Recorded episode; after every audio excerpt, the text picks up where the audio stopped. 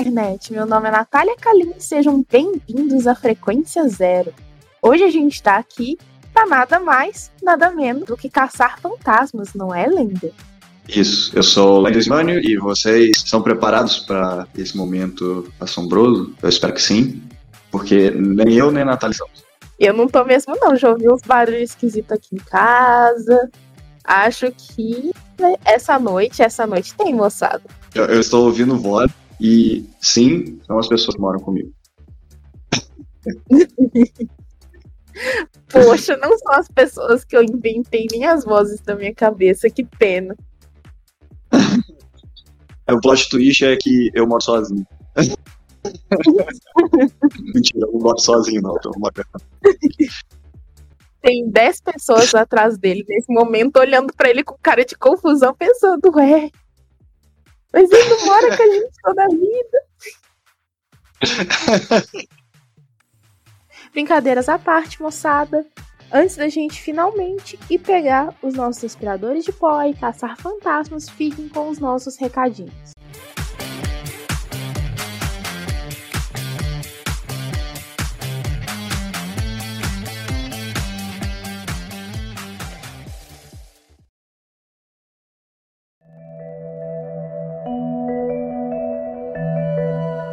Na verdade, os recadinhos de hoje vão ser bem breves. É, na verdade, eu tenho um recadinho só para dar para vocês que é o seguinte.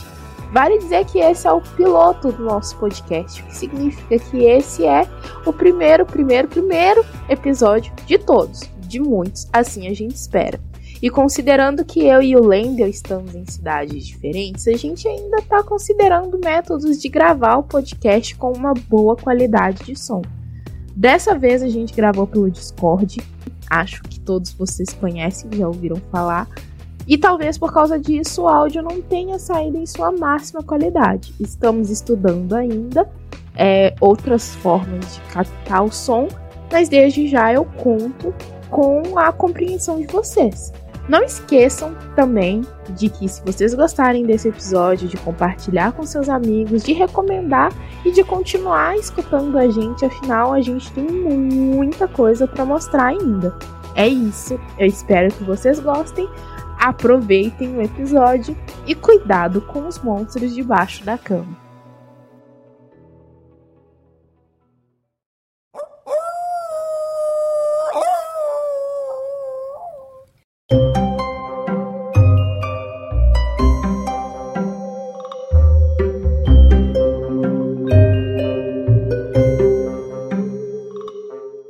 Então, nós vamos falar hoje sobre paranormal. E é, eu, eu, acho que eu, eu, acho que a gente pode começar tendo a, a, a, conversa mais abstrata que a gente pode ter sobre isso. O que, que é paranormal, Natália? Algo que não é normal. É isso, pessoal. Valeu. é o normal de paraquedas. Eu só acho bacana falar, antes da gente dar continuidade a esse assunto, que a gente não tá aqui para falar nem ofender nenhum conjunto de crenças específicos. E que a gente não usou nenhuma substância antes de começar a gravar também. A gente só se juntou e decidiu que a gente ia falar de uma parada totalmente aleatória enquanto gravava. Então, apreciem com moderação ou não e não xinguem a gente no Twitter. É isso. Nossa, ainda é impossível. Vão xingar a gente no Twitter de qualquer jeito. Mas assim, é, eu quero acrescentar isso dizendo que também nós temos conhecimentos de algumas é, crenças e, e, religiões a respeito, de, que obviamente a gente teve contato com algumas coisas na nossa, na nossa vida, e de forma nenhuma a gente está falando dessas coisas aqui em específico, tá? É, a gente não está falando para tentar representar nenhum tipo de nenhum gosto de crença, não é só para não ofender, mas também para não tentar representar a gente está falando de paranormal como no popular, como a gente vê no popular, como a gente vê as pessoas falando como o copo que você faz na escola, o, é, a loura do banheiro e. Exato. Né? É, então, vamos lá, Natália, não, não tente fugir. Eu te coloquei nessa saia justa só para você me responder o que é paranormal. Paranormal para mim, é justamente. Não tem outra resposta. É exatamente o que transcende a realidade, o que quebra algum status daquilo que a gente toma como normal, ou que muitas vezes transcende alguma lei da física, né? Porque a gente sabe, pelo menos, que você não vai começar a flutuar agora no meio do seu quarto por razão nenhuma. Você tá só, tipo, andando na sua casa, você não vai começar a flutuar. Mas se você começar, a gente vai lidar com isso como se fosse um evento paranormal. Então, acho que tudo aquilo que quebra Sim. um status quo já pré-definido pode ser encarado como paranormalidade. Então eu vou te fazer uma pergunta, não é uma pergunta que eu estava guardando para você, mas eu vou te fazer uma pergunta que é muito, muito pertinente a essa definição que você deu, só para te deixar numa mais justa ainda. Terra plana é paranormal? Já que pode, é o status quo da realidade. Eu acho que é só o auge da invisibilidade mesmo. Eu até gaguejei. É só o auge da imbecilidade mesmo. Não é nada paranormal, não. é, bom, é bom fazer essa diferença. Exato. Existe é, o delírio da teoria da conspiração Exato. e o paranormal. Né? Exato. Aqui, Pode se encontrar de vez em quando. Aqui a gente não tá falando da Terra em forma de Faustão Silva, não. A gente tá falando de outras É. coisas. De outras coisas completamente diferentes. Não é, não é isso. Só pra é, dar uma pincelada no geral, né? Pra mim, é, paranormal é muito semelhante à definição de magia. Você não vai conseguir definir isso como algo simples, né? Mas a definição de algo fora do comum acontecendo sem uma causa aparente é uma definição boa pra mim. Porque, né? Tipo, você vai ver eu flutuando, isso não tem uma causa aparente e é fora do, do, do, do comum, né? Do, aceitado pela física Exato. e pela química. Embora você não- esteja me vendo nesse momento, estou já a 3 metros do chão, já estou tocando. Já nasceu um terceiro olho na testa dele no começo desse assunto. Quarto.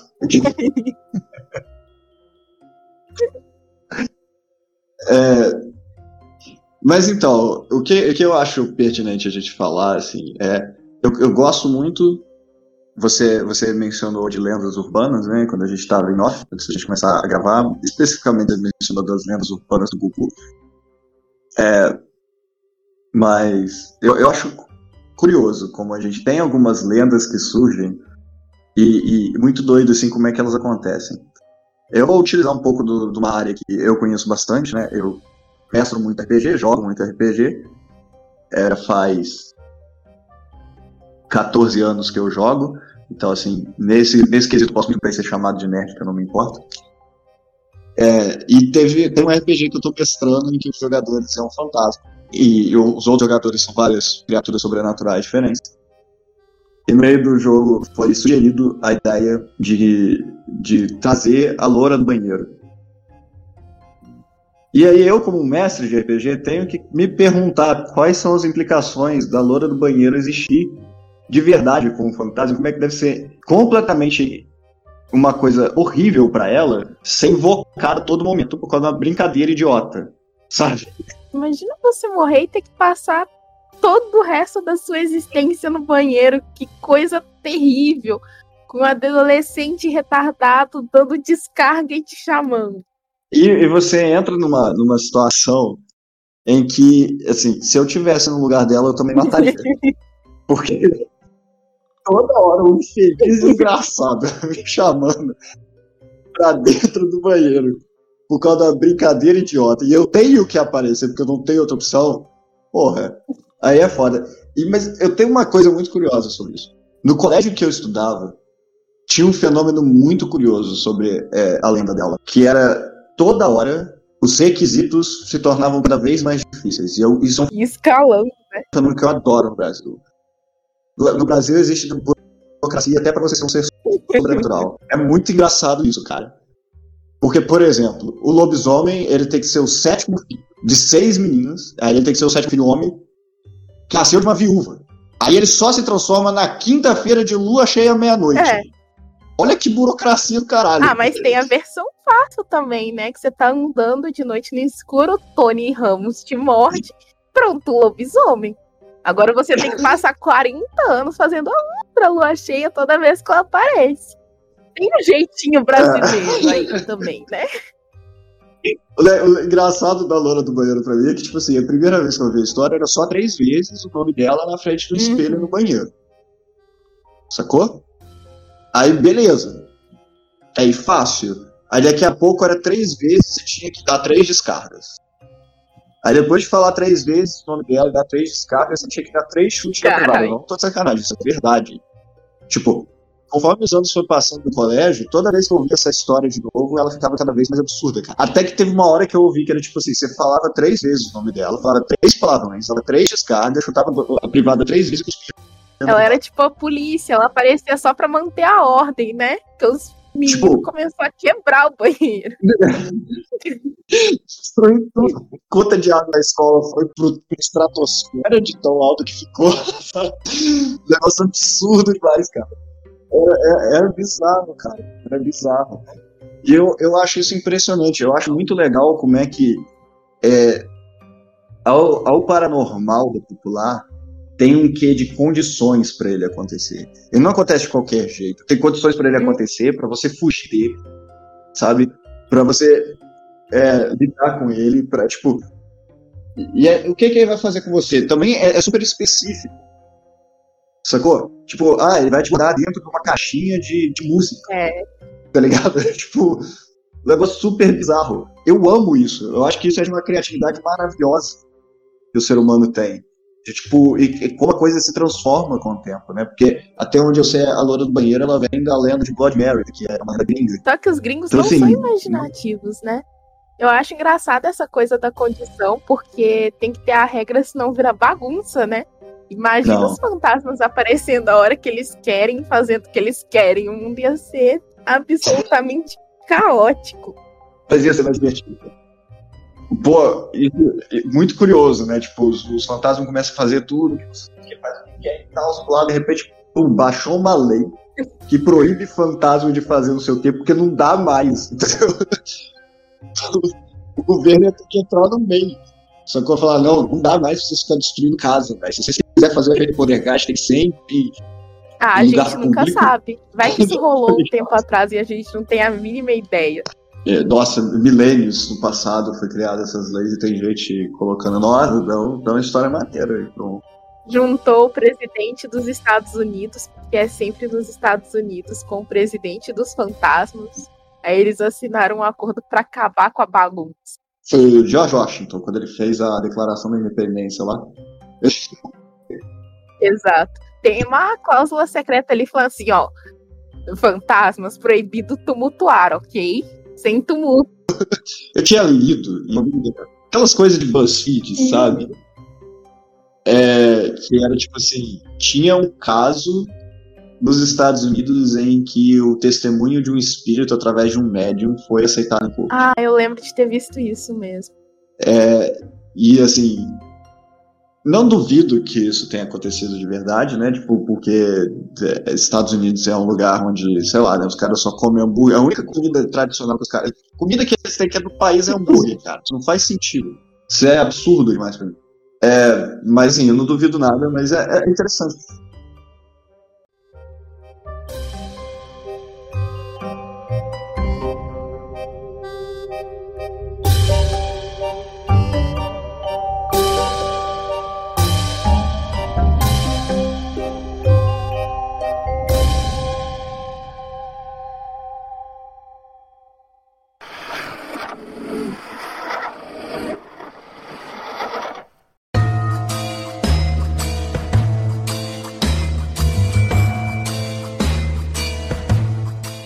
E agora eu quero fazer essa pergunta. A partir de que momento a gente considera algo sobrenatural? Eu acho que a partir do momento que não dá mais para ignorar. É o que a minha experiência em filmes de terror diz. Porque enquanto o fantasma tá ali, brincando de acender a luz, tirando o vaso de planta do lugar. Tá de boa. Você pode colocar a culpa na criança. Mas quando ele puxa seu pé à noite e te arrasta, desenha uma careta na cara da sua esposa, fica meio difícil de ignorar. Então eu acho que o quanto a gente pode ignorar aquele fenômeno e colocar ele dentro da normalidade é justamente o que separa a linha da consideração do sobrenatural, porque quando chega naquele momento em que você não pode mais ignorar aquilo que você pensa, puta merda, vou ligar pro exorcista. Van Helsing vem aqui em casa, meu filho, traz a bazuca. O bagulho aqui tá doido. Não era bem nesse sentido que eu tinha perguntado, ah, tá. mas gostei da sua resposta, porque ela me fez pensar em outras coisas. Mas é, eu tinha perguntado mais no sentido, tipo assim, olha só, a gente vive num mundo em que, obviamente, a gente não entende tudo dele, uhum. né? E aí um fenômeno acontece na nossa frente. Eu acho que muita gente considera esse fenômeno para eu ainda acho que tá dentro da linha do quanto a gente consegue normalizar aquilo, só que de uma maneira diferente, né? Porque como você estava falando no começo do episódio, paranormal é aquilo que a gente não tem uma explicação fiável. A gente não consegue pegar uma teoria física e explicar por que os fantasmas andam pelo mundo, por exemplo. Então, quando você esgota todas aquelas explicações para aquele fenômeno e ele não pode mais ser explicado dentro daquilo que você conhece, ele vai ser visto como um fenômeno paranormal. É o que acontece com coisas que hoje aconteceu com coisas que hoje são muito normais. Sabe? Teve uma época em que a eletricidade era bizarra, as pessoas não conseguiam entender como ela funcionava. Eles não tinham um aparato técnico naquela época, técnico científico para explicar como a eletricidade se dava no momento que você conseguiu explicar, colocar dentro das leis da física, que você conseguiu conformar aquilo, aí deixou de ser paranormal. Então eu acho que o limite explicativo é o que separa o normal do paranormal. Aquela frase famosa, né? Tipo, quando uma tecnologia é suficientemente avançada, ela se torna indistinguível de magia, né? E uhum. eu, eu acho essa frase muito curiosa, mas aí eu venho para te fazer a pergunta difícil de responder. ETs são paranormais? Enem 2022.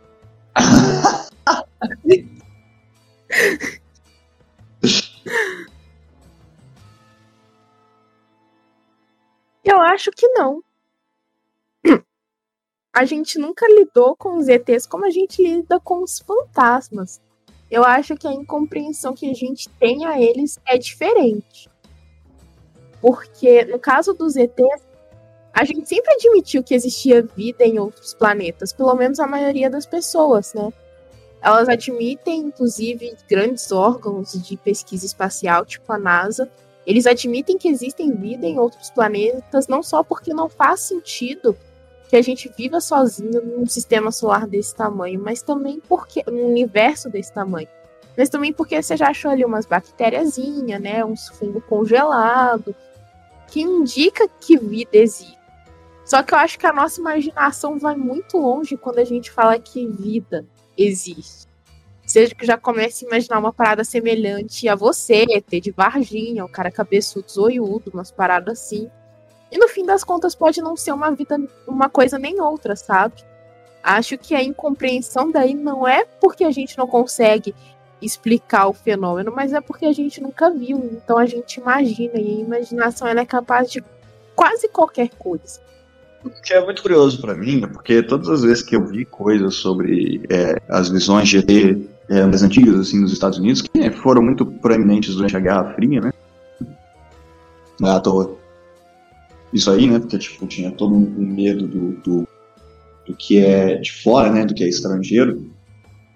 É, eu eu vejo sendo falado sempre com essa linguagem que é utilizada para o paranormal. Tipo, literalmente usando, ah, isso foi um encontro paranormal porque foi um encontro com ET. E é uma coisa curiosa, porque, tipo, embora eu concorde com você em alguma capacidade, eu diria que é muito fácil enxergar um ET visitando a gente como um fenômeno paranormal. Porque até, a gente, até onde a gente tem, a física que a gente tem hoje, ou pelo menos até onde eu entendo, é. Eu não sou físico, não sou porra nenhuma disso, então tipo, se, se eu tiver errado, que me corrijam, né? não tem como você viajar mais rápido que a luz. Então, se tiver qualquer vida lá fora, é difícil a gente conseguir qualquer tipo de comunicação que seja a nível de uma visita, né? E esse é o motivo pelo qual eu faço essa pergunta, porque, tipo, é, eu acredito, vários fenômenos paranormais, sobrenaturais, podem ser explicados pela ciência, seja a explicação satisfatória ou não, sabe? É, mas eu não duvido nada que eles possam ser explicados. Mas existe um ponto em que a gente tem que começar a se perguntar o que, que a gente está considerando como paranormal ou não. Porque Assim, eu, eu me divisto com essas coisas e eu não vou mentir, eu já tive experiências pessoais as quais eu, particularmente, não tenho nenhum tipo de explicação para elas. Não vou falar elas aqui porque eu não quero parecer doido. Mas eu, eu, eu tive. E conheço gente que fala de, de, de coisas semelhantes, assim. É, familiares, amigos, etc. É, e claro que para alguns desses casos entra muito em questão de crença, que é uma parada que, de novo, a, gente não está querendo discutir, né? Mas hum. no popular, você ter toda essa questão de tipo. É, você tem a loura do banheiro, você tem o ET de Varginha, que eu, eu, eu não sei como é que é o popular em volta dele, mas deve ter gente que acredita que o ET de Varginha foi realmente um ET, que visitou Varginha e foi lá de férias. É, você tem. Até, até quando a gente vê, tipo, pessoas falando hoje, eu acho que você mesmo já me contou uma história assim, né? De tipo, do vô contando que já matou um lobisomem, sabe? É, ou que já encontrou uma mula sem cabeça. O que, o que também Uhum. Torna tudo muito curioso, né? Qual que é a diferença entre uma, é, uma lenda urbana, de uma coisa paranormal, para um folclore? Olha, eu acho que uma coisa não necessariamente é derivada. Eu acho que uma. Derivada é uma palavra ruim aqui. Mas tem a questão de que meio que uma coisa se alimenta da outra, sabe? Acho que a lenda urbana e o folclore é, claro que tem a dimensão onde essas duas coisas acontecem. Eu lembro de ouvir um professor meu falando justamente de que folclore é uma coisa antes da urbanização. A maioria dos mitos folclóricos que a gente tem, folclóricos que a gente tem é de quando as cidades ainda estavam começando, elas não necessariamente existiam, era mais vilarejo. E as lendas urbanas, elas são, querendo ou não, urbanas, que acontecem em lugares urbanos. Mas eu acho que tem o caráter da dimensão também, porque o folclore ele passa a fazer parte de um sistema de crença em que muitas vezes ele é celebrado, sabe? Você tem festa típica com boitatá e coisas do gênero. E a gente não tem uma festa típica para a loira do banheiro, por exemplo. Não tem um dia no ano onde todas as crianças de todas as escolas se juntam e começam a dar descarga e falar palavrão ao mesmo tempo. Ao passo que existem festividades onde as pessoas elas realmente sentem que, ela tem, que elas têm que comemorar e reviver aquele mito folclórico. Acho que o folclore muitas vezes ele passa por aquela aperfeiçoação da lenda, sabe? Começa a incorporar a lenda na forma que as pessoas vivem, ao passo que a lenda urbana é uma parada que você faz para testar, né? Tipo, ó, esse copo aqui, se eu chamasse essa caneta, na verdade, e se eu chamasse o Charlie Charlie aqui para ver se ele aparece, como seria? Você não faz isso com o Saci, você pode até fazer, mas sua avó provavelmente não faria isso com o Saci. Isso já diz muita coisa sobre Sim. as duas coisas. Eu me lembro, mas você falando disso, me, me vem à cabeça duas coisas. Primeiro é, o ET de Varginha é um, é um fenômeno da cidade em si, eu não sei se é comemorado. É, eu sei que eu acho que, se eu não me engano, olha, olha só o conhecimento aleatório que eu tenho. Acho que é de dia 26 de janeiro de 1996 que aconteceu. Não tenho certeza. Tem, tem essa questão do, do ET de Varginha, que ele é uma figura que eu acho que tem até monumento em Varginha, que, ET, né, e não sei o quê. Então, assim, tipo, tem algum aspecto é. dele que, que acaba. É, porque, assim, é inegável, e até por ser ET, que é uma noção muito muito moderna, ele provavelmente está mais, muito mais próximo de uma lenda urbana do que de um folclore. Mas também tem um elemento folclórico, se a gente para para pensar na celebração dele nesse sentido, né? Só que aí eu penso pelo outro lado também. Quando eu era criança, eu vi um vídeo que era uma narração sobre uma história do, do Monteiro Lobato, eu acho. Não sei se era do Monteiro Lobato. Era uma narração sobre uma história da mula sem cabeça. E ela contava sobre uma família que saía de casa e chamava o nome da mula sem cabeça, e ela aparecia para queimar a casa inteira e sentar porrada em todo mundo. E, e foi assim, uma, uma das coisas que me abriu o olho. Que folclore, isso eu era muito pequeno até na época. Folclore brasileiro tem muita abertura para ser um ótimo, uma ótima ferramenta literária. Eu acho que é muito pouco aproveitada por causa de uma porrada de preconceito que tem em volta. O pessoal pensa assim, ah, mula sem cabeça, não tem nada demais, é, não tem nada demais um fucking cavalo pegando fogo. Não, não tem nada demais, não. nada demais. É... Mas eu, eu, eu acho interessante porque tem sempre aquela coisa que tangencia um pouco, sabe? Porque a gente não, tem, não vai ter essas coisas bem definidas bonitinhas a, a história do, do, do, sujeito que estava andando no cemitério, uma mulher de vestido branco andando no cemitério, se cagou de medo quando isso aconteceu, é, que é uma história de fantasma, né? Ela não é muito diferente da história do, do vô que encontrou um lobisomem na fazenda, sabe? Tipo, na chácara. Esse vô que encontrou esse lobisomem e tal, ele tem o seu próprio seu próprio fenômeno, seja ele falando verdade ou só contando uma história para os netos, para tipo, impressionar os netos, ou seja lá o que for, ou seja um fenômeno que possa ser explicado por outra coisa e etc. Né? E em alguma capacidade essas coisas são parecidas. E no fundo, a diferenciação é arbitrária, né? Quando a gente faz a diferenciação entre essas coisas, ela é bem arbitrária.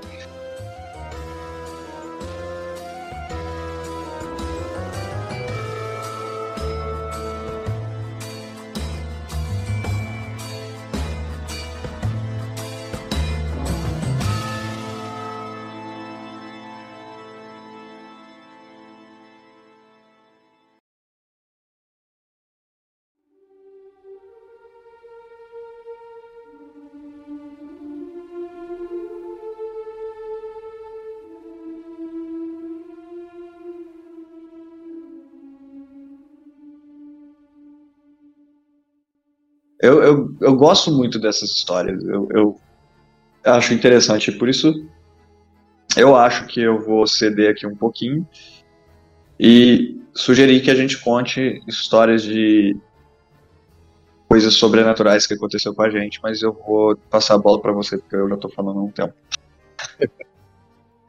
Eu acho que eu nunca tive nenhum grande evento sobrenatural que aconteceu comigo. Na minha família, por incrível que pareça, tem muito mas acredito que o fato deles terem vindo do interior de Minas, de uma região que lida muito com esses mitos todo dia, ajudou um pouquinho. Mas pessoalmente acho que não aconteceu nada muito incrível, sabe?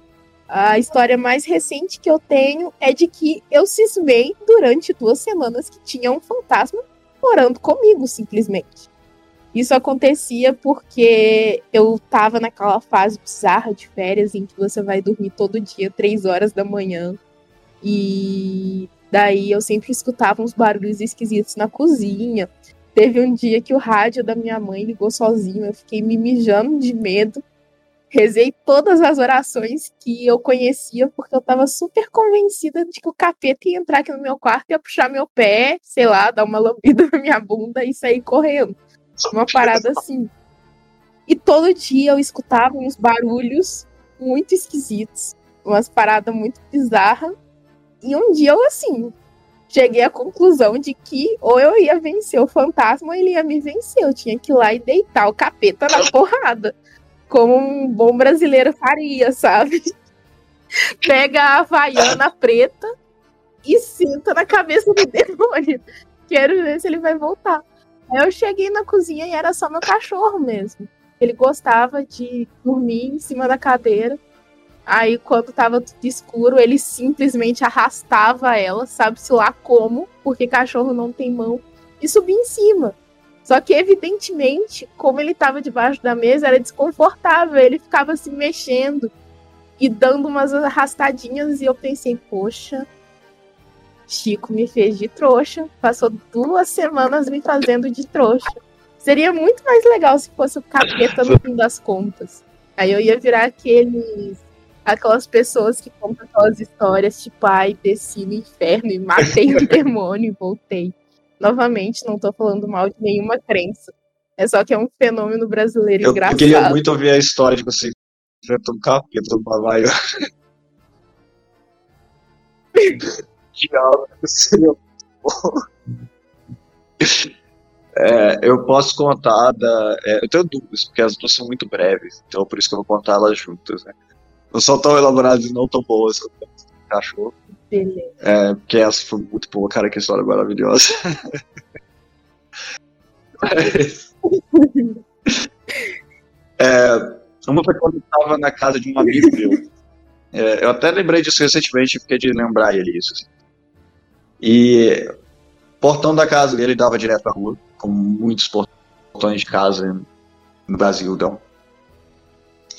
E a gente tava brincando, assim, a gente brincava de pique-esconde, pique-pega, essas paradas assim de noite. E aí eu dei uma olhada pro lado e na, no portão da casa dele eu vi a cabeça de uma pessoa assim, que voltou rápido. E eu conhecia todo mundo que morava na casa dele, eu conhecia todo mundo que morava atrás dele, que passava pelo mesmo corredor. E não era nenhuma dessas pessoas. É, ele também viu na hora. Então, assim, a nossa única explicação cabível para aquele momento é que a gente tinha visto uma aparição. Porque não era possível que fosse, e inclusive provavelmente era uma criança, que fosse alguma coisa que a gente não conhecia. Assim. A gente até entrou na casa dele para poder ver se tinha alguém mesmo que podia ter acontecido, né? De alguém da rua ter entrado na casa dele. E não, não tinha nada. A gente alucinou junto. Foi uma alucinação coletiva. Ou a gente realmente viu uma aparição. Não sei. E a segunda história que eu tenho para contar que é a mais bizarra na minha opinião, é que é, eu costumava dormir. É, eu faço isso até hoje, se, se possível, né? Com tapa-olho, porque meus olhos são muito sensíveis à, à luz. Então eu tenho um pouco mais de dificuldade de dormir se tiver luz direto no meu olho. Então, é, eu entro no meu quarto, apago a luz para deitar, começo a mexer nas coisas, tipo, mexo no lençol, mexo na coberta, mexo no meu armário, porque eu percebi que estava sem é, ela estava sem o travesseiro, eu acho, ela estava sem uma das cobertas. Pego tudo, deito, na hora que eu boto a mão na cabeça para puxar uh, o tapa-olho, eu percebo que ele já estava na minha cara. Então eu fiz tudo isso cego, achando que eu estava enxergando o meu quarto. E sem errar nada, sem tropeçar em correr. Então, assim, isso foi outro fenômeno maluco que aconteceu comigo. É, talvez alguém que entenda aí de psicologia e essas coisas assim. Posso dar uma explicação para esses dois fenômenos, mas foi o, o que rolou. Então, assim, não é uma história muito. Eu, eu não fui enfrentar o capeta com uma vaiana preta para descobrir que é Shire, mas assim. eu com certeza é, tive uma experiência, duas experiências muito esquisitas. Assim. Eu acho incrível como crianças são super sensíveis, né? A maioria das histórias de pessoas que viram coisas aconteceu justamente quando elas eram crianças. E existem várias explicações psicológicas e até religiosas para explicar esses fenômenos, mas nenhuma delas nunca me convenceu o suficiente. Acho que é porque tem um lado meu que é jovem místico que nunca descansou então eu super acredito que talvez crianças possam ver coisas que não aconteçam.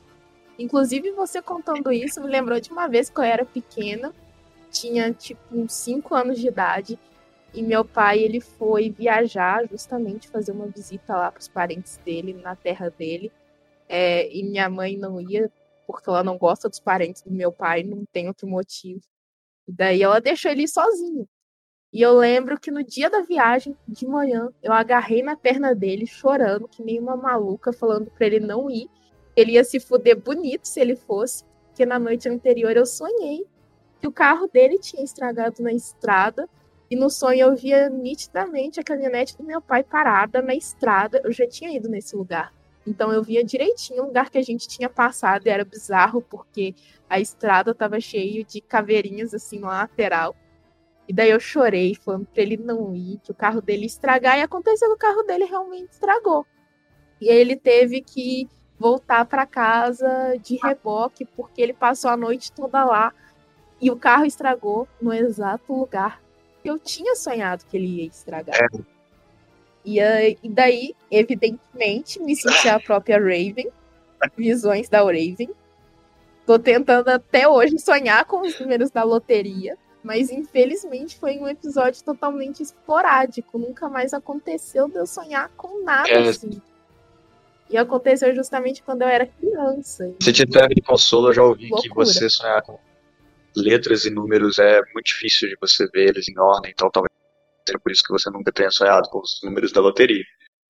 Embora eu, eu acho isso meio zoado, porque eu já sonhei com conversas inteiras no WhatsApp. Então eu não sei se isso é tão verdade assim, não. Beleza. É, e não foram conversas, conversas em áudio, só para deixar claro.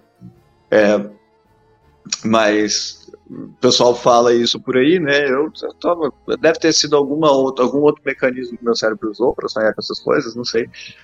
É, falando de sonho, eu também já tive uma com sonho que eu, eu acordava todo dia de manhã para ir pro colégio. E eu acordava junto com minha mãe, que minha mãe acordava para ir trabalhar, né? Então eu me arrumava, aí depois ela se arrumava, então eu saía pouco antes, então sair de casa e tal.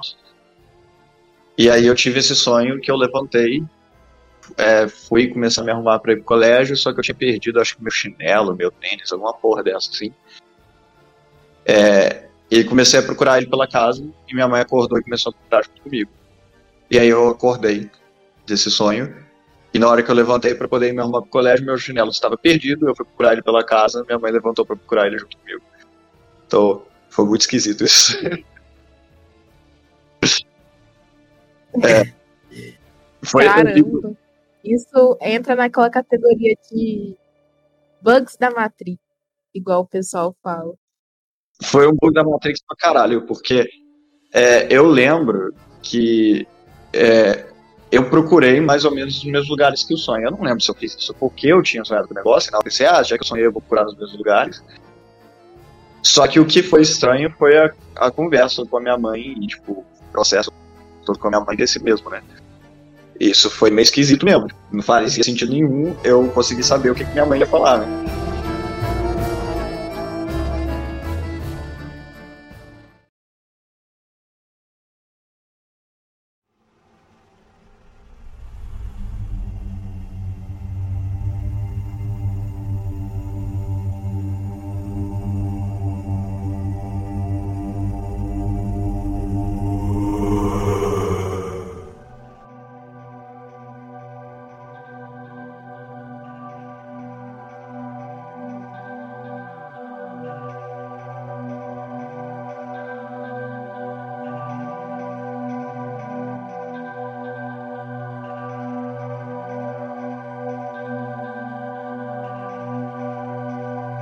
Muito, muito engraçado isso, mas você, você mencionou essa coisa de tipo, ah, as respostas nunca são suficientes.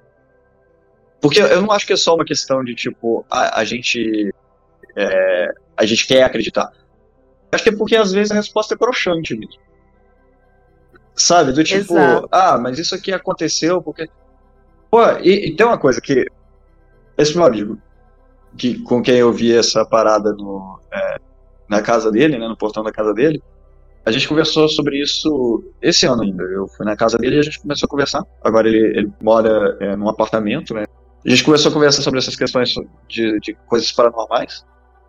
É, até que ele, particularmente, é um amigo com quem tinha muitas dessas conversas. É, ele levantou uma coisa que eu concordo plenamente com ele, cara. Ninguém explica déjà vu. Exato. Ninguém. E, e é uma experiência. Eu não consigo eu, eu, tenho muitos, eu tenho muitos, muita frequência. E eu não consigo explicar essa porra. Eu não consigo achar uma explicação satisfatória. Eu não vejo, tipo, seja religiosa, seja é, científica. Pô, se alguém me virasse pra mim e falasse assim: é um processo quântico em que você tem uma memória disso aqui de ré, então você tem a memória do futuro. E, e, é um bug mesmo do espaço-tempo. Eu ia acreditar mais nessa porra do que em outra explicação que eu Você tá tendo uma memória de um outro eu seu é, em outra linha do tempo. Eu ia falar, nessa porra faz sentido. É, é, um problema aí da superposição dos átomos, seja lá que porra de linguagem que eles usam. tipo. é. Lendeu físicas. Eu ia falar, não, velho, isso faz sentido pra caralho, né? Quando acontece não sei o que ali da, da, da parada da, do, do, do, gato de Schrödinger morrer e ficar vivo ao mesmo tempo sem quedas de universo aí. Pronto. Aí você tem a porra do déjà vu. Porque, mano, é muito doido. É, porque, eu não sei, isso é outra coisa engraçada também. Cada pessoa descreve déjà vu de um jeito diferente. Eu não sei como você escreve, mas eu sempre escrevo como eu lembrando de uma vez em que eu previ a situação que eu tô vivendo. É bem isso. E é engraçado porque eu nunca tinha tido um déjà vu, aí eu tive uns dois. Comigo não é um episódio que acontece sempre, que nem com você. Mas eu já tive a minha dose. E é bizarro porque quando as pessoas falam em déjà vu, sempre parece uma parada que é uau, nossa, olha como ela viu que ia acontecer. Só que, na real, é, é estranho, porque, pelo menos comigo, aconteceu com coisas muito simples, sabe? Acho que a primeira vez que eu saquei que eu tava tendo um déjà vu foi quando eu tava na educação física do ensino médio. Aí a minha amiga tinha falado que ela ia beber água. E eu vi claramente ela voltando, assim, porque ela tinha um cabelo muito comprido, né? Cacheado, voltando, arrumando o cabelo dela, porque tinha molhado com uma blusa vermelha, meio que amarrada na cintura. E ela, quando ela saiu, ela não tava com a blusa amarrada na cintura. Aí eu vi isso. E daí, quando aconteceu, eu fiquei tipo, caralho, mano. As visões que vem, vem o futuro, eu vejo sim. e foi muito estranho, porque. Caceta! Eu tinha certeza que eu tinha visto aquilo acontecer, as coisas não acontecem duas vezes. Como é que pode, né? É só muito bugado, não é nada muito tipo poderes mágicos. Déjà vu acho que é uma palavra, uma expressão francesa, né? E até onde eu sei, para ser bem esdrúxulo mesmo de propósito, é, significa eu já vi essa porra antes, entendeu? é exatamente isso que significa. Então, assim, é, é, é, isso, eu acho que isso expressa muito bem, sabe? É, tanto é que tem, eu, talvez isso tenha que ser cortado do podcast, né? mas tem a expressão. Não, vou deixar. Tem a expressão popular que o pessoal fica zoando, né? O déjà cu, eu já me no cu desse jeito antes, sabe? eu gosto muito que é, expressa muito bem também algumas sensações. Isso não é necessariamente paranormal, só burrice humana mesmo. É, mas, cara, eu, né? eu acho esse fenômeno. É um fenômeno muito curioso. Justamente porque eu vivo ele com muita frequência. Eu já eu até mencionei para esse amigo. Para mim tem camadas. O negócio é muito doido. Já teve situação em que tinha três camadas do déjà vu. Sabe? E que eu vivia uma parada. Aí daqui a pouco, daqui a um tempão, eu vivia outra parada, aí eu lembrava da parada anterior que eu vivi, que eu via as paradas que eu tava vivendo agora, só que eu sentia que tava incompleto.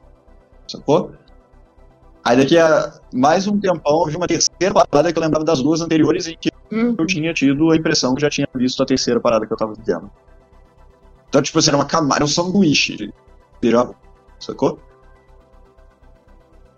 E é bizarro, eu, não sei como é que isso acontece. Eu fico pensando, pô, às vezes eu começo a racionalizar o processo. Porque assim, por mais que eu seja uma pessoa que gosta de entreter certos pensamentos, etc., já tenha sido vários momentos da minha vida diferentes é uma pessoa muito ligada a, a, a, certas crenças e várias crenças diferentes, né? Hoje em dia, eu enxergo essas coisas sobrenaturais, essas coisas paranormais muito mais com o pé no chão do que eu jamais enxerguei antes. Então eu fico tentando racionalizar essas porra, cara. E aí eu fico pensando assim, ah, vai ver eu sonhei com alguma merda que, que foi parecido com isso e eu tô lembrando dessa parada, sacou? Ou às vezes a situação que eu vivi antes me deu um gatilho que me faz lembrar disso aqui agora uhum. e me faz lembrar dela. Eu fico tentando achar umas racionalizações mas não é satisfatório. é como eu disse, é broxante, é, é foda. Como é que eu vou virar pra, pra, as pessoas e conversar sobre isso se eu não sei do que, é que eu tô falando? E ainda que eu saiba, ainda que eu consiga ter uma explicação para isso, eu fico tipo. Tá, mas. E daí que é um delay de como meu, meus neurônios estão jogando informação na minha cabeça. Isso é. Porra. ah, beleza, já vou porque deu tela azul. Só por causa disso. É a Matrix dando glitch. É. Isso me lembra uma coisa que. Uma conversa super aleatória que eu tava tendo com uma amiga minha que já é psicóloga. Aí ela falava que, para ela, a mente é que nem um oceano. Sabe aquela história de que a gente não conhece nada do oceano? É a mesma coisa com a mente.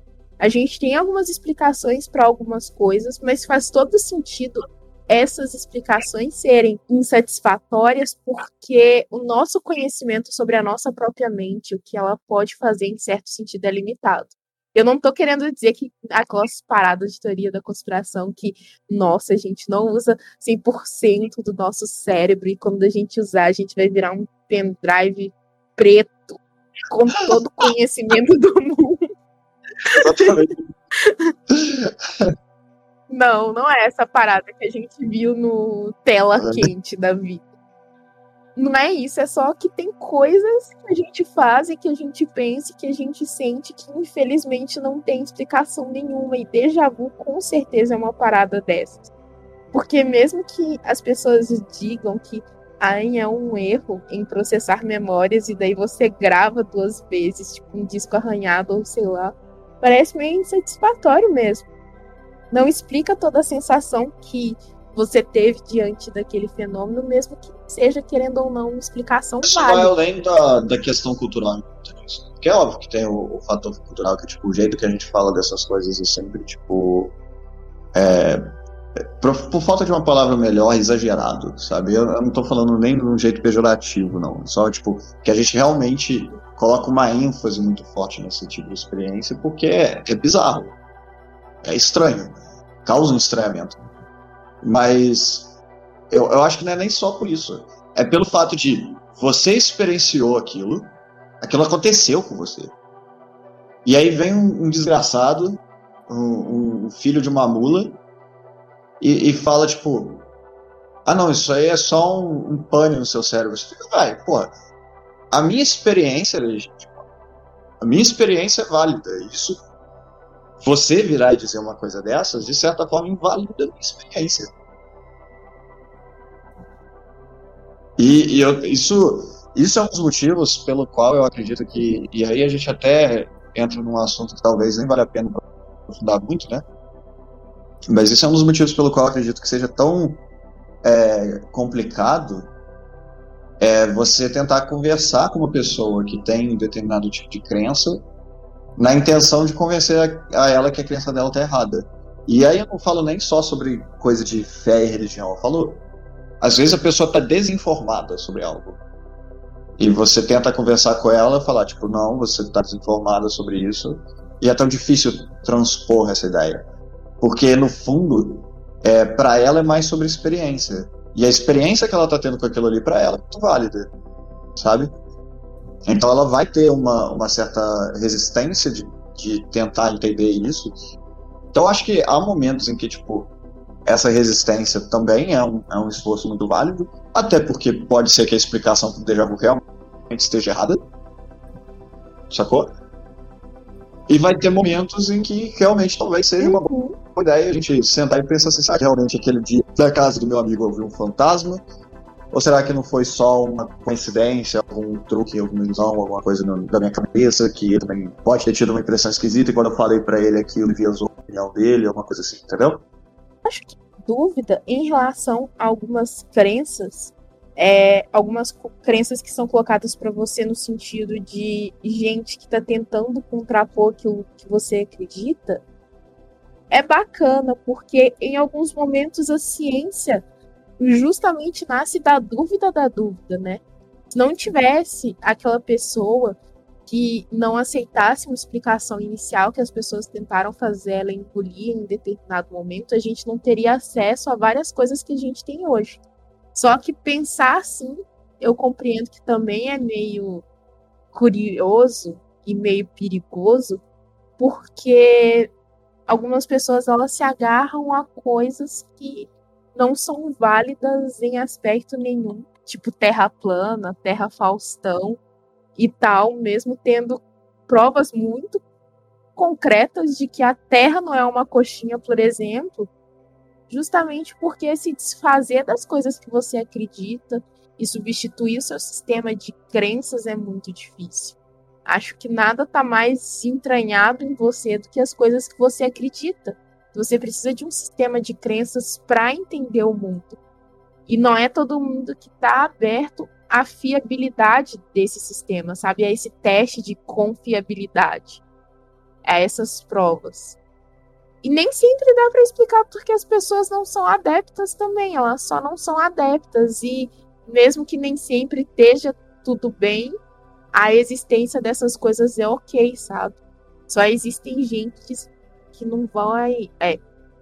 Engasguei. Só existem pessoas que não vão querer duvidar da dúvida, e isso é normal no nosso mundo.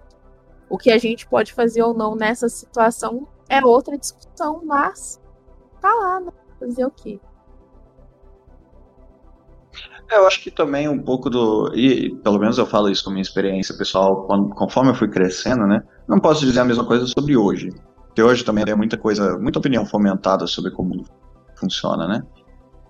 É, mas eu acho que muito do, da nossa relação com essas crenças, e até para voltar um pouco com o assunto original, né? Tipo, com o paranormal em si, nasce de uma vontade de, de conhecer o mundo e, e ver o fantástico no mundo.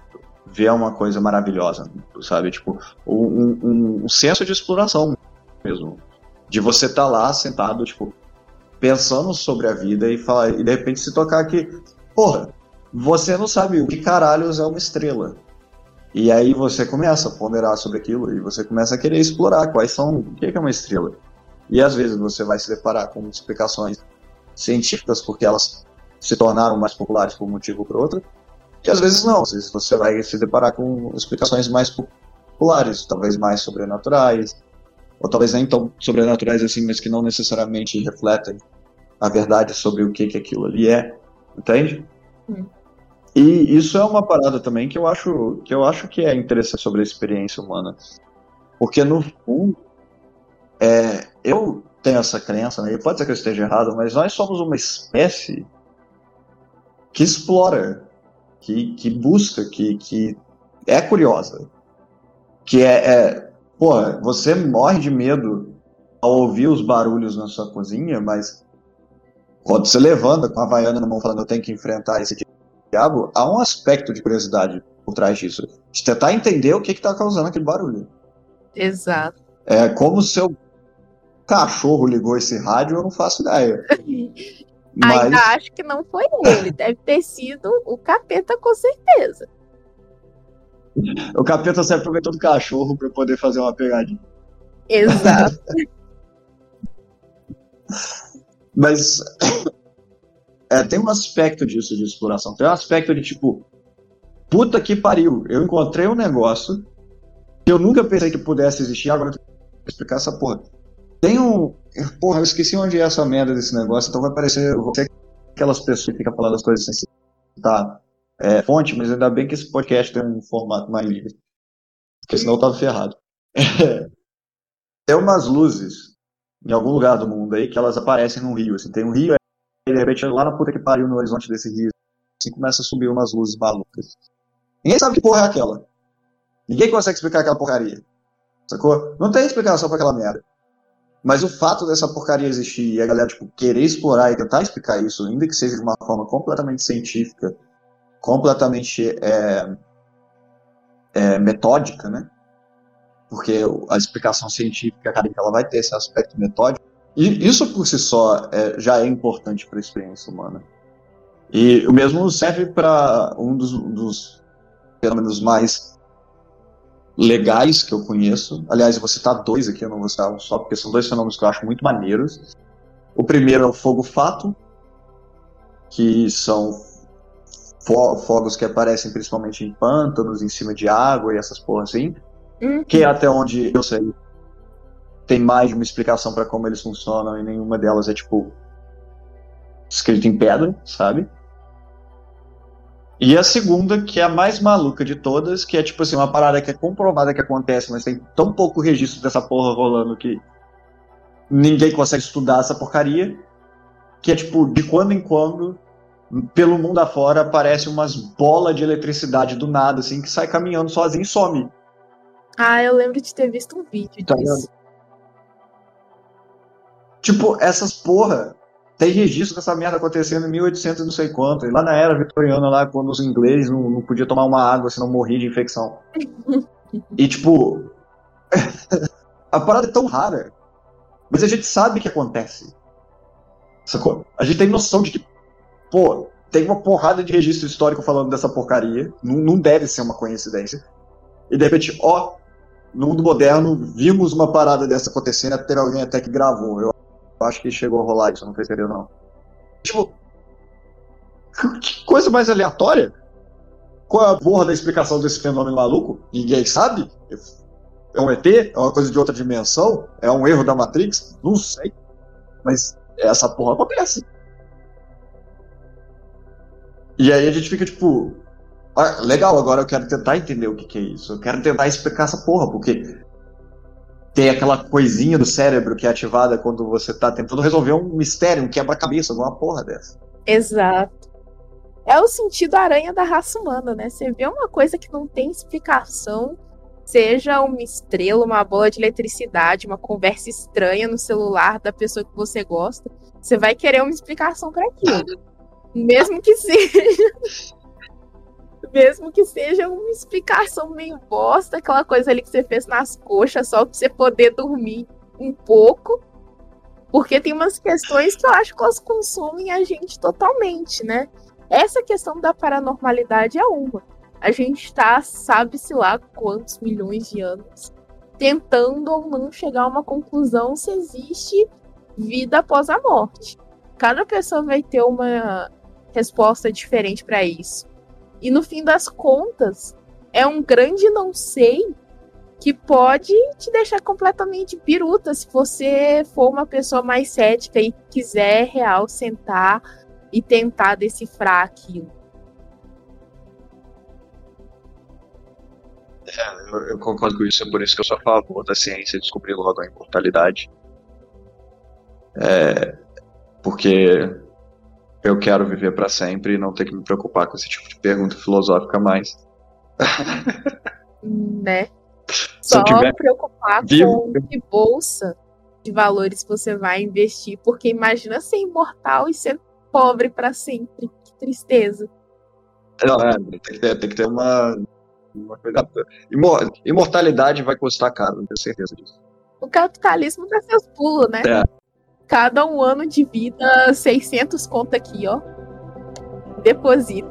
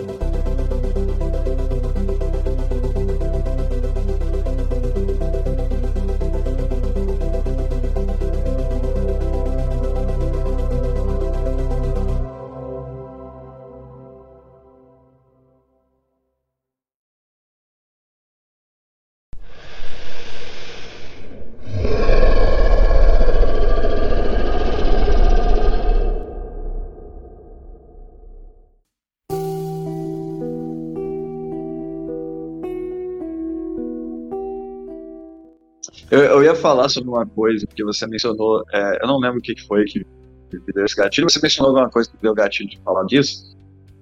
Que outra coisa que eu acho que muitas vezes é colocado no paranormal, mas é- essa é uma parada que eu acho que não necessariamente precisa estar no campo do paranormal, mas que é muito conversado, é intuição. Eu entendo que intuição seja colocado no campo do paranormal, Só que algumas vezes eu não sei explicar. Não sei se a explicação que eu tenho para minha não explicação faz sentido. Eu posso estar muito doido uma hora dessa. Mas eu olho para a intuição também como uma coisa que te ajuda a sobreviver em certo sentido. Porque se você não tivesse um instinto de vai dar merda para várias coisas, muito provavelmente uma hora dessa você já não teria mais mão, você não estaria mais vivo. Ia ser a maior loucura. Só que ao mesmo tempo eu compreendo que falar que intuição é só o sentido de que uma coisa vai dar merda é muito básico, sabe? Porque não é isso. Você tem intuição de várias coisas, de vários acontecimentos, você tem vários tipos de sensação que são basicamente intuitivas e eu nunca li nada, pelo menos não dentro da filosofia, que era o curso que eu fazia antes, que tenha me dado um norte pensar, poxa, esse maluco que morreu há 500 anos, definitivamente ele tem uma explicação para o fenômeno intuitivo. Definitivamente é isso. Acho que nunca passei por isso, mas realmente é uma coisa que acontece e eu entendo porque as pessoas veem ela como uma coisa paranormal. Então, para mim, existe uma diferença entre intuição e instinto. Uhum. Óbvio que eu tô falando isso tirando essa informação literalmente do meu cu. Porque não tenho nada pra provar isso. Mas qual que é a diferença para mim?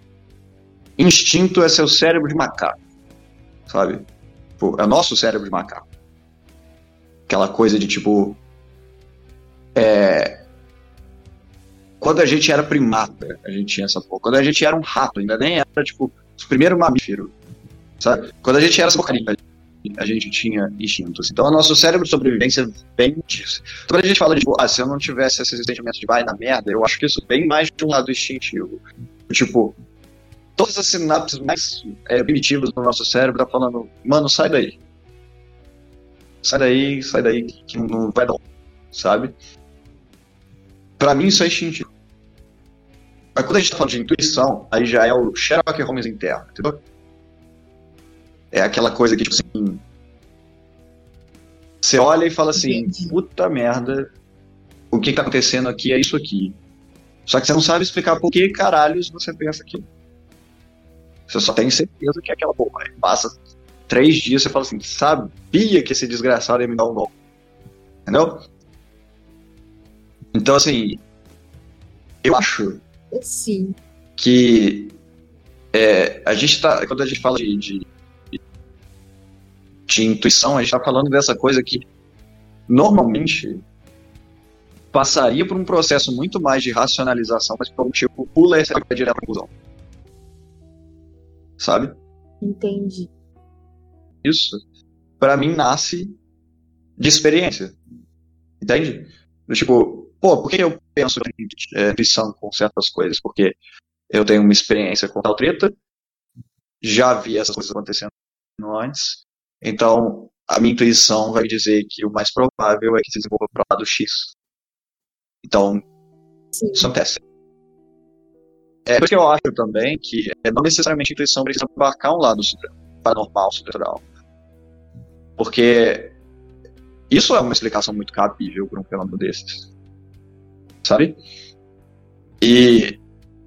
Só que, ao mesmo tempo, por que, que a gente tem, por exemplo, a situação de pessoas com traumas que às vezes é, caem na mesma situação, como, por exemplo, pessoas que tendem a repetir situações em relacionamento possível. Por que, que nesse aspecto uma experiência não pode denotar uma intuição para percepção de uma pessoa abusiva? Talvez tenha a ver também com aprendizado, mas não com aprendizado como a gente normalmente pensa nele, sabe? Você pegar uma coisa, internalizar e fazer disso quase uma verdade muitas vezes. Tem uma parada da experiência que é bacana, não necessariamente bacana, mas é necessária para você falar que você tem uma experiência sobre algo, que é a repetição. E acho que algumas pessoas precisam repetir mais algumas experiências do que outras, não porque elas não aprenderam aquilo, mas porque existem coisas que a gente só saca de fato fazendo mais de uma vez. Seja uma verdade sobre a situação, seja uma verdade interna no sentido de compreender porque os mecanismos levam a gente a passar por aquilo mais de uma vez, que é complexo, sabe? E nem sempre vai ser uma coisa bonita. Todo mundo concorda que viver um relacionamento abusivo não é bacana, mas às vezes as pessoas precisam passar por um relacionamento abusivo mais de uma vez para compreender por que elas se colocam naquela situação. Não tô me tirando uma de psicóloga, nem tô incentivando ninguém a se meter nas piores relações possíveis, mas a minha experiência pessoal é, e até no sentido de ver pessoas próximas passarem por isso, de tentar avisar e a pessoa não compreender e se colocar naquela situação mais de uma vez, e mostra que às vezes não é uma verdade sobre a coisa que você precisa aprender, mas uma verdade sobre si mesmo. E as verdades sobre si, as, muitas vezes, elas são as mais difíceis de encarar, né? Você não consegue ter uma percepção sobre tudo aquilo que você é de uma vez só. O que é engraçado, porque às vezes a gente compreende ou acha que compreendeu que as outras pessoas é muito fácil, sabe? Você, em três minutos de conversa ou em uma hora, pode ter uma percepção muito definida sobre mim e eu sobre você, e passar dez anos da sua vida tentando compreender quem você realmente é e nunca chegar a uma resposta. É, isso, até porque também identidade é uma coisa muito mutável, né? Tipo, eu vou, vou, vou estar aqui conversando com você, hoje eu me entendo de um jeito, hoje eu me enxergo de uma determinada forma, mas é, é, é inegável que as experiências pelas quais eu vou passar, elas vão modelar a minha personalidade de várias formas diferentes. E é, é, essa transformação, né, ela é inevitável. Ela acontece o tempo todo. Então, quanto mais tempo se passa, mais eu acho que maior, maior o desafio de você poder conseguir se compreender, porque é, eventualmente você não é mais a pessoa que você era no início dessa jornada. E aí o processo de se conhecer, é, e, e, aí eu falo mais da minha experiência pessoal aqui, né? É, então eu estou enganchando da sua para poder falar da minha ela passa por um processo, ele passa por um processo também de se construir. Não é só de se entender, é de se construir, sabe? Porque às vezes você pode se construir sem se entender e tá tudo bem você fazer isso. Porque muitas vezes você vai fazer mais sentido para você isso. No meu caso, por exemplo, isso foi muito realidade. É que chegou um determinado momento que eu tava assim, pô, eu tô gastando tanto tempo tentando me entender esse tempo todo e tal. Mas o que eu sempre quis ser é isso aqui. Então eu me construí para ser mais próximo disso aqui. E querendo ou não, isso também é um certo tipo de autoconhecimento, né? Você saber para onde você quer se construir, etc. Né? É... E fugimos pro cara do assunto de paranormal. né? O que que isso tem a ver uma coisa com a outra? Absolutamente nada, mas não tem a ver assim, eu vou amarrar aqui, viu? Parte do processo, você poder se entender e de saber quem você é se construir, tem a ver também com as suas crenças pessoais. Que podem ou não envolver experiências paranormais. Olha só, amarrei uma coisa a outra, caralho. É o mestre dos magos, definitivamente.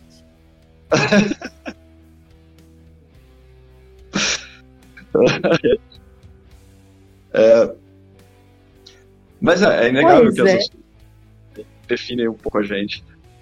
Porque quando a gente tem é, certos tipos de, de experiências e crenças, etc., essas coisas também definem nossa personalidade. E como a gente enxerga o mundo também vai acabar sendo um efeito nessas coisas também.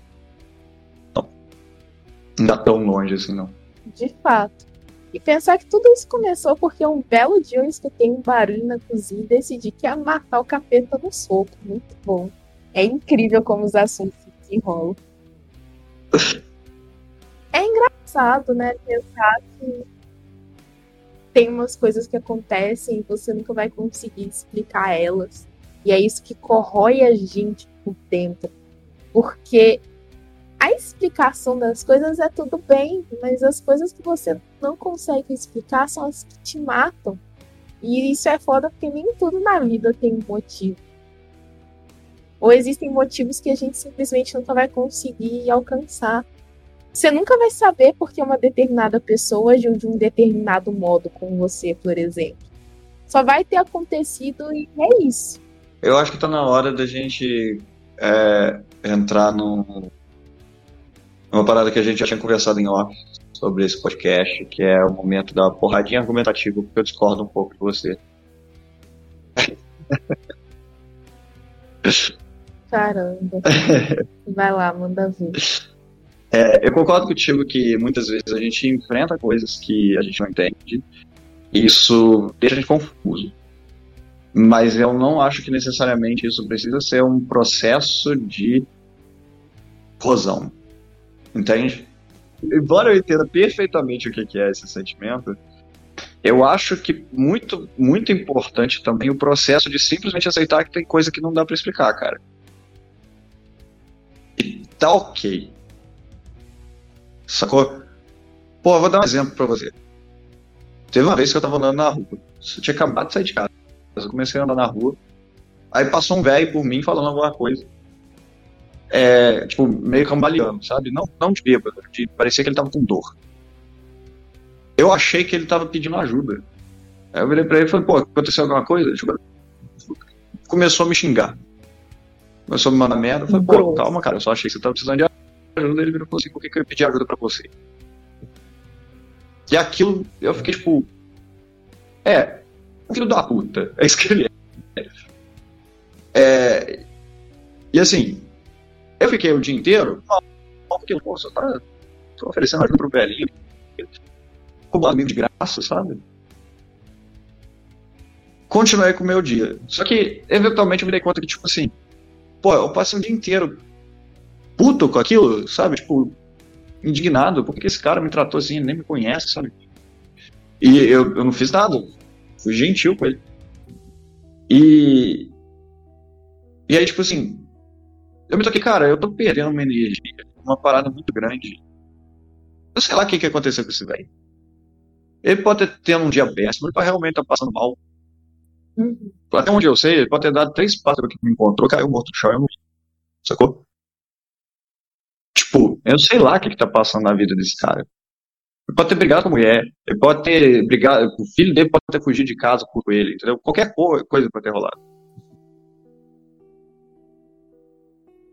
De que, que vai adiantar eu gastar o meu dia e a minha energia uma parada que eu simplesmente não posso voltar no tempo e mudar, sacou?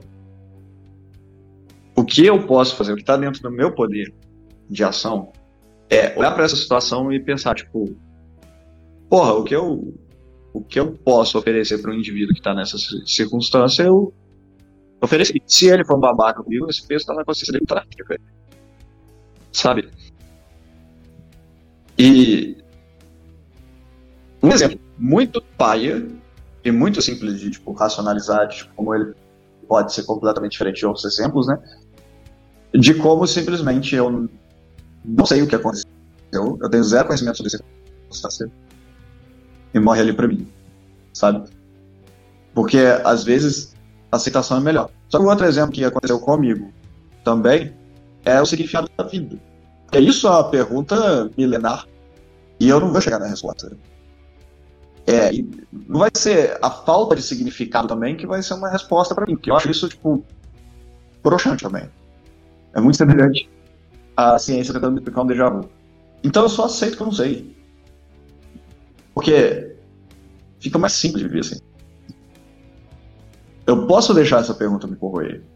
Ficar para sempre questionando isso e, e, e, trazendo isso de volta e etc. Ou eu posso fazer outra coisa. Que no meu caso foi, eu não vou focar nisso, eu vou focar em. É, a minha vida não precisa ter um significado. E não precisa deixar de ter também. E não precisa ser uma coisa que eu fico inventando o significado da minha vida todo dia, sacou? Pô, eu posso estar só vivendo mesmo, isso ser o bastante. Eu não acho que vai ter porrada argumentativa aqui, porque eu concordo. Eu acho que existem experiências e experiências. Claro que tem coisa bizarra que acontece e você não vai se corroer tentando entender elas, como tem coisa que você não tem resposta e aquilo vai te consumir. É uma parada que é pessoal também.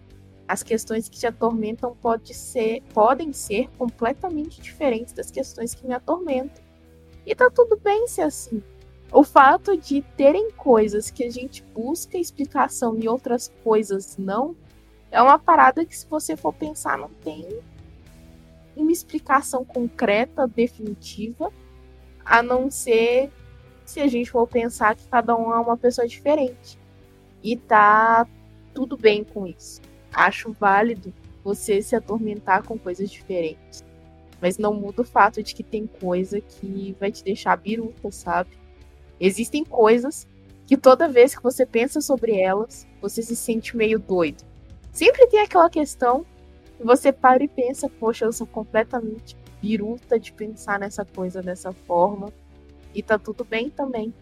As pessoas são birutas. É isso que elas fazem. Faz parte do ser humano. E é isso. É, eu, eu acho que eu entendo o que você tá falando. Eu, eu acho que eu entrei muito nisso também porque a forma como eu enxergo hoje esse tipo de, de, de tormenta comigo mesmo e aí, nesse caso, já sai completamente da nossa discussão mais ampla, já estou falando de uma questão super hiper ultra pessoal aqui, né? Uhum. É muito mais pacífica, saca? E é, eu acho que falta um pouco, e agora eu vou transpor isso para outro assunto, não tem nada a ver com o que a gente está falando, mas eu acho que falta um pouco de pacificidade na, na, na humanidade quando a gente para para discutir certas coisas.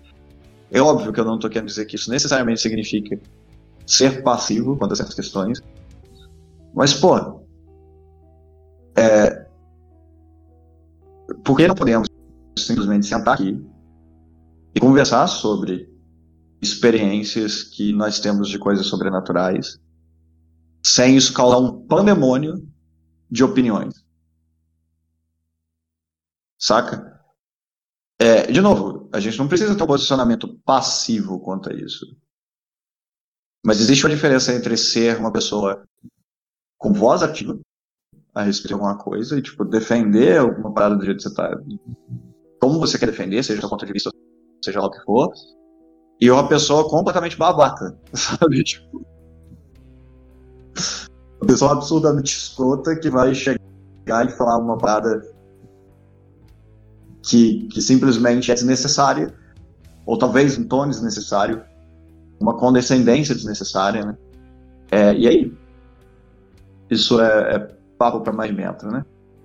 Mas eu acho que isso falta um pouco no, no mundo de maneira geral. As pessoas começarem a, a, a ter um pouco de paz na ideia de que, tipo, dá pra gente lidar Exato. com essa parada aqui sem ser maluco? Entendeu? sem ser, tipo, um bando de gente doida, tipo, fervorosa. A internet tem muito disso, né? Você comete um erro nela, daqui a pouco vem 300 pessoas com sete pedras na mão, não adianta aparecer um Jesus falando que atira.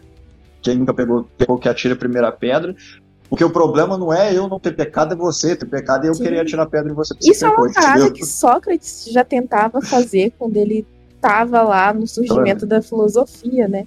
Que é separar a opinião de verdade absoluta.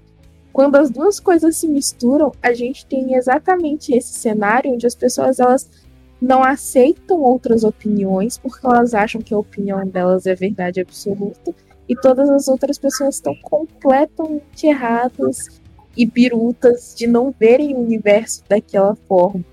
Só que assim, quando a gente entra no âmbito da opinião, e é que opinião, opinião, não opinião formada definitivamente sobre algo, porque você pode ter uma opinião que é feita com base em artigos científicos que você leu, em pesquisas empíricas de fato, mas quando você tem o mero achismo, é complicado, porque às vezes o achismo também é pessoal e fala sobre a forma como você enxerga as coisas. Então, definitivamente é complicado fazer as pessoas não verem é, que aquilo é uma verdade absoluta, mas é claro, existe todo um processo histórico nisso, porque ao longo dos séculos, querendo ou não, a gente foi acostumado ou ensinado de uma certa maneira a tomar uma coisa como verdade, a interpretar o mundo daquela forma e entender que tudo aquilo que não é essa coisa tá errado, justamente porque ajudou algumas pessoas a influenciarem outras pessoas. Tem um processo histórico que é envolvido nisso que a gente vai demorar milhares de anos para superar e eu nem sei se vai poder ser superado, porque querendo ou não, mesmo se não tivesse ninguém te obrigando a agir assim, mesmo que você não se dê conta que as pessoas te obrigam a agir assim, dessa forma às vezes, muito provavelmente teria um filho da puta que tentaria, sabe? Parece que a humanidade ela não consegue viver em paz entre si. Ela tem que arrumar um conflito para ter graça. Então, se não fosse pelas opiniões, eu aposto que seria sobre qualquer outra coisa. Mas teria ali uma briguinha, né? Porque a gente gosta de ver. A gente dá uma de pacífico, mas quando o vizinho começa a falar mais alto, a gente chega na janela. Isso é ser humano também, acontece.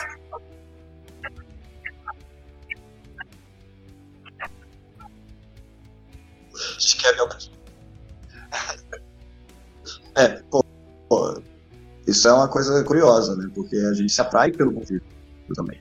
Não só pelo fato de, de fazer, mas também por, pelo assistir, né? Porra, construíram um, um, um, um monumento inteiro em Roma para isso, sabe? Então vou botar aqui um, um carinha aqui contra um leão e umas girafas aqui só de zoa. Porra! Ai, ai.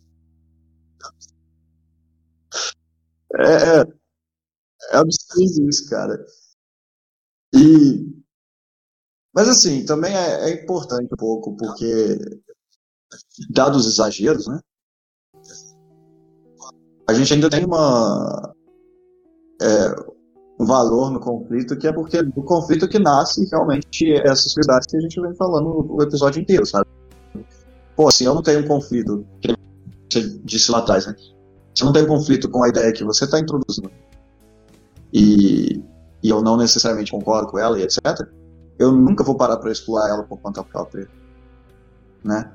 E aí, tipo, pode ser que isso resulte em, em um, uma alucinação, em que eu fique acreditando que a Terra tem o formato de um Velociraptor.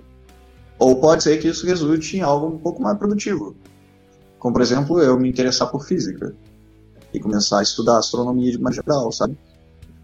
Mas, no fundo, esses, esses conflitos eles são importantes também. Eles têm um aspecto de, de importância. O problema que, que a gente levanta aqui, né?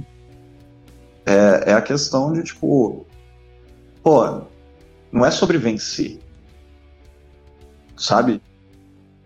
É sobre, tipo, Onde isso pode levar? Entende? E isso é uma coisa que eu acho que as pessoas estão muito focadas e, na minha opinião, desde sempre, elas se importam mais em estarem certas, ainda que isso custe é, algo absurdo, assim.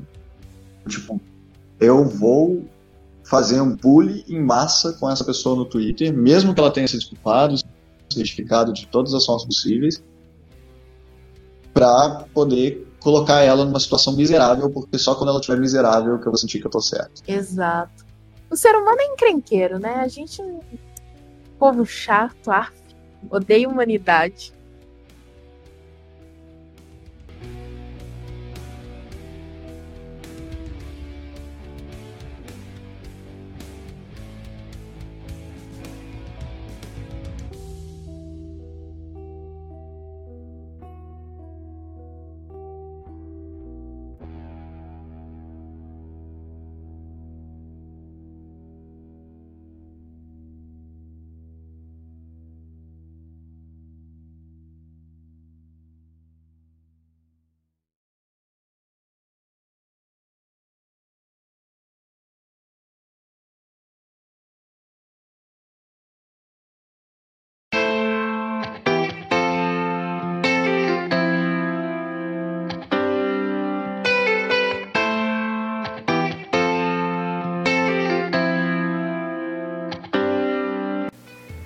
Isso, acredito que o nosso podcast vai ficando por aqui.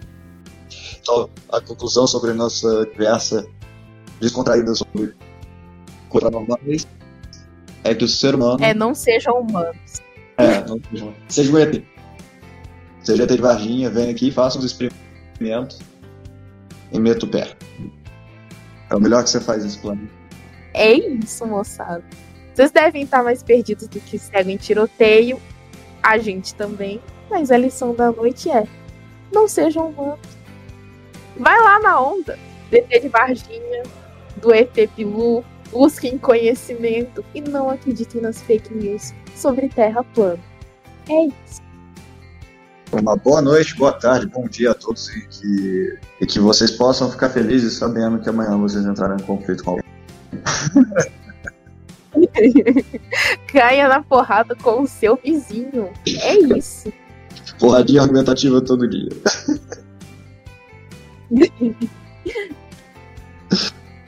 até mais e até o próximo episódio.